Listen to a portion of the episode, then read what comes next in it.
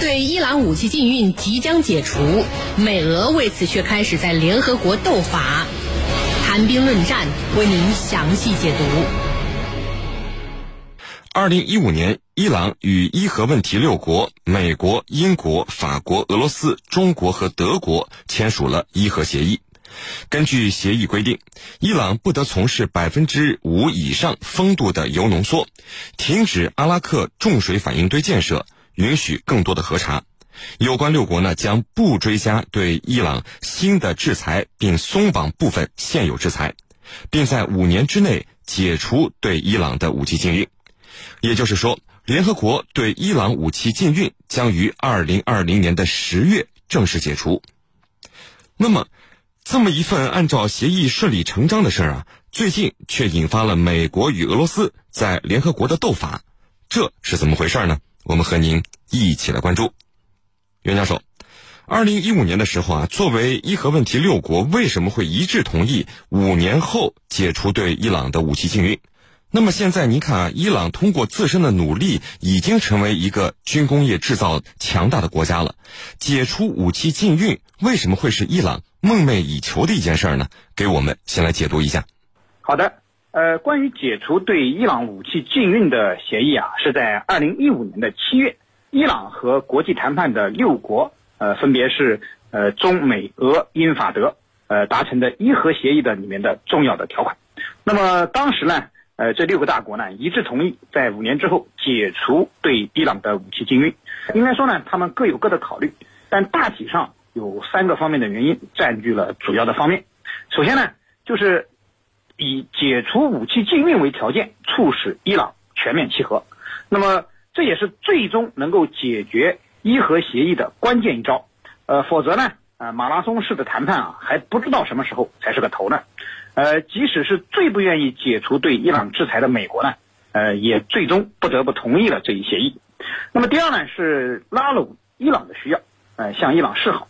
呃，我们知道啊，呃，伊朗作为一个中东大国，也是什叶派的主要国家，那么各个大国呢都想和伊朗拉近关系。那么同意解除对伊朗的武器禁运，显然呢是向伊朗示好的一个最好的上门礼。那么第三呢？是开拓军火市场的需要，呃，我们知道长期受制裁的呃伊朗啊，那么它是一个巨大的潜在的军火市场，而六个大国呢，可以说都是伊朗的潜在军火客户，呃，解除对伊朗的武器禁运之后呢，那么各个大国啊，对他们而言呢，军火企业绝对是一个利好，呃，虽然说伊朗的军工制造能力并不弱，嗯，它也建立了比较完整的国防工业体系。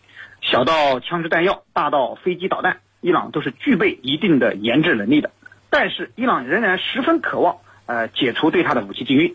那么，这种渴望呢，主要表现在两个方面。首先呢，就是这种解除武器禁运啊，它有非常重要的政治意义。那么，呃，我们知道啊，那么对伊朗实施的这种呃武器禁运，实际上是美国利用自己的霸权，将伊朗。变相的树为了世界公敌、邪恶轴心。那么，即便伊朗现在可以实现武器的自给，那么他也要解除对伊朗的这种禁运，因为它的政治意味是非常浓烈的，所以必须解除。而另一个方面呢，就是长期的禁运使得伊朗的军事工业和装备水平都远远落后于世界先进水平。呃，而且啊，伊朗在国家安全方面还面临着巨大的压力，进口更加先进的武器装备。缩小与强敌之间的这种时代差，是伊朗军事装备工作的一个当务之急啊！是您，陈教授，既然伊核协议中白纸黑字写的清清楚楚，对伊朗的武器禁运到今年十月份就结束了，按照协议大家执行就是了。可是呢，美国现在却不干了，美国现在要求联合国安理会无限期延长对伊朗的武器禁运的时间，对此俄罗斯是坚决反对。不同意美国延长对伊朗武器禁运的提议，那么美国为什么在这个时候能做出这么没有信用的事？现在美国在联合国安理会要延长对伊朗的武器禁运啊，俄罗斯反对，这两个国家之间的斗法各自会遇到哪些方面的问题和阻力呢？讲的这个问题呢，的确啊，呃，重新唤起了军迷朋友们对伊核问题协议的关注。呃，其实呢，伊核问题协议它是由这个联合国的五常加上德国六国，在二零一五年七月所达成的解决伊核问题的一个历史性的协议。根据这个协议呢，里头有一点，就是美国和欧盟对伊朗实施的经济和金融制裁将完全解除。同时呢，协议里头还有一句话，就是将在五年之内解除对伊朗的武器禁运，同时也可以提前进行。那么，如果说五年，二零一五年达成的这个伊核问题协议，到今年的七月啊，当年是七月份达成的，到今年的七月，恰好是满五年了。那么，既然有这样一个规定，美国跟俄罗斯。肯定会在安理会进行博弈，美国会提出阻止解禁对伊朗，就是解禁对他的制裁啊，他肯定会提出这样的动议啊，要延长。那么现在呢，从美国蓬佩奥这个美国国务卿蓬佩奥的这个表态里头已经看出来了，就是美国肯定会提出这样的动议，要延长它。但是呢，对俄罗斯来说，他认为你美国已经在二零一五年的五月份。你已经单方面的退出了伊核问题协议了，你不是伊核问题协议的关联方，就跟你没关系了。说白了，就跟你没关系了。你不要再所谓的延长对他的武器禁运啊，你不要再提这样的动议了。那么对美俄来说，俄罗斯似乎呢，他的理由更充足一些，因为这是协议里规定的啊，五年。那我们也不说提前了，尽管里头有文字表述是可以提前。我们也不说提前了，五年就是五年，一五年的七月到今年的七月，咱们正式开始，啊，这是俄罗斯他认为有着充足的理由。但是美国当今的政府，我们大家都知道是一个非常无赖、非常不讲道理的这么一届政府，一切都是要围绕着冷战、围绕着打压对手的这个意图。所以呢，蓬佩奥提出来，我们肯定会延长，但是。他的延长有没有道理？我认为没有道理，因为本身这五年的期限已经到了，这是第一。第二，你美国现在不是伊核问题协议的关联方，你退出来了，跟你没关系。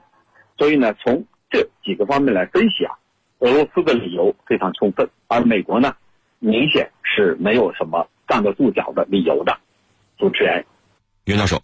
美国伊朗事务特别代表布莱恩·胡克近日公开表示说，如果联合国安理会不延长对伊朗武器禁运，那么美国将考虑推动恢复所有联合国对伊朗的制裁，而且美国还拉上了法国、英国和德国来做帮手。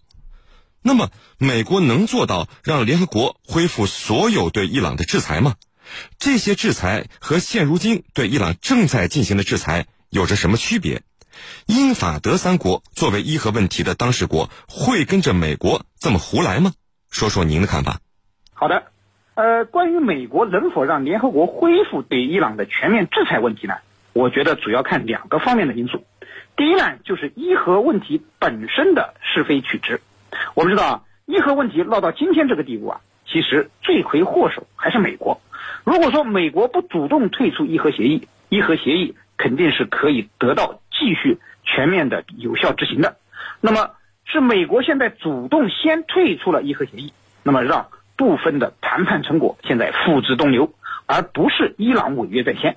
那么这件事呢，在国际上已自有公论，因此美国要推动联合国恢复对伊朗的全面制裁，从道理上讲也是说不通的。那么必然会遭到全世界正义力量的反对，那么美国啊是很难获得绝大多数国家对他的认同的。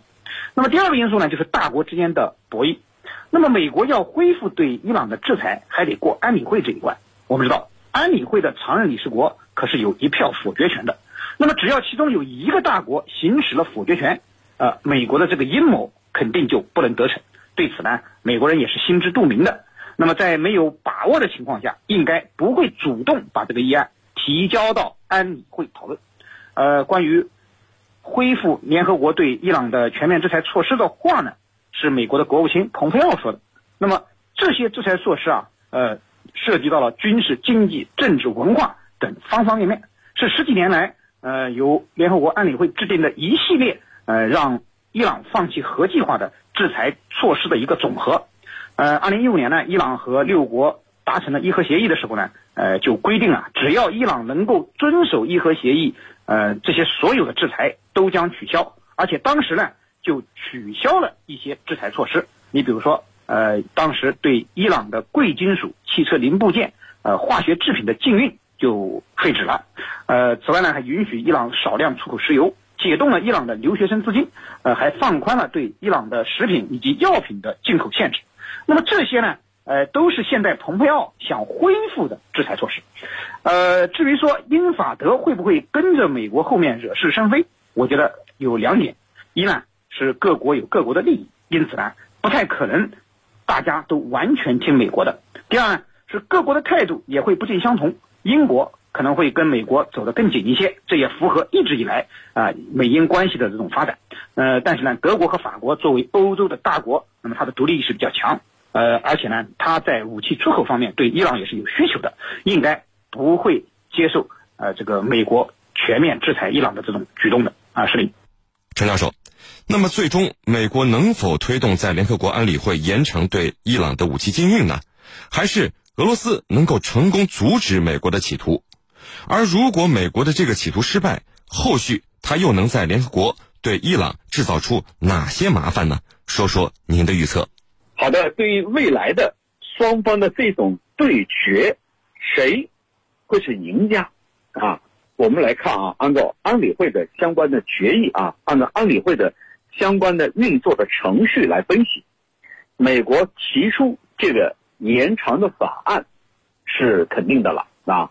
不仅是从理论上来分析，而这个蓬佩奥他已经说出这样的话了，他说。我们要竭尽全力来延长对伊朗的武器禁运，而且呢，我们还要阻止伊朗从俄罗斯以及中国购买武器。你看，他一口气把理由说出来了。其实他的重点是在后面啊，就是要阻止伊朗从俄罗斯和咱们中国去购买任何武器装备啊，这就是他的理由。那么，他们提出这个阻止对。伊朗进行啊解禁武器禁运的是一个大概率的事情，既然是一个大概率的事情，那肯定要到安理会来表决。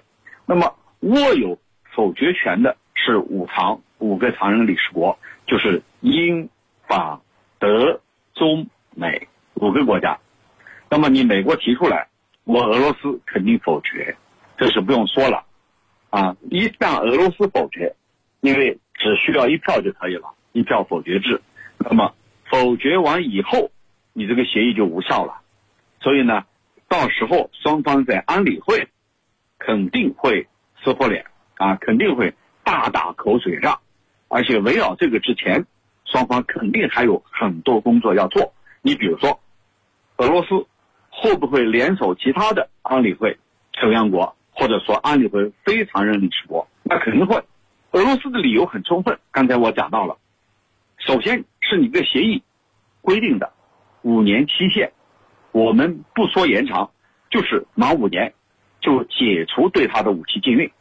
从另外一层意思上来说，伊朗从现在开始，从今年的七月份开始，可以购买世界上任何一个国家的用于自卫的武器装备。那么这样一来的话，在俄罗斯否决了这个协议之后。美国还会有什么举动呢？我想他也会动用他的盟国体系，比如说英法啊，肯定也会动用啊，敲动这些国家和他联手，来通过其他的办法来进一步阻止伊朗从外界购买武器装备。所以你看，双方都会去游说不同的力量来支持本方的意见。那么这样一来的话，双方啊。就会你争我夺呀，都去争取，都要去游说更多的来自于自己这一观点支持的啊那些方面。你比如说，这个俄罗斯肯定会跟我们中国达成某种一致啊，就这个决议我们要否决啊，因为它不符合伊核问题协议的宗旨。那么美国会认为，如果说解除对他的武器禁运，他可能会从俄罗斯购买大量的武器装备，打破了地区平衡，影响到中东地区的稳定。那么对这样一个说法持赞成态度的，你看，中东地区沙特、以色列这些国家必然会支持美国的立场啊。从这一点来看，双方啊都有很多潜在的支持者，也都有很多潜在的反对者啊。那么双方啊肯定会动用一切网络。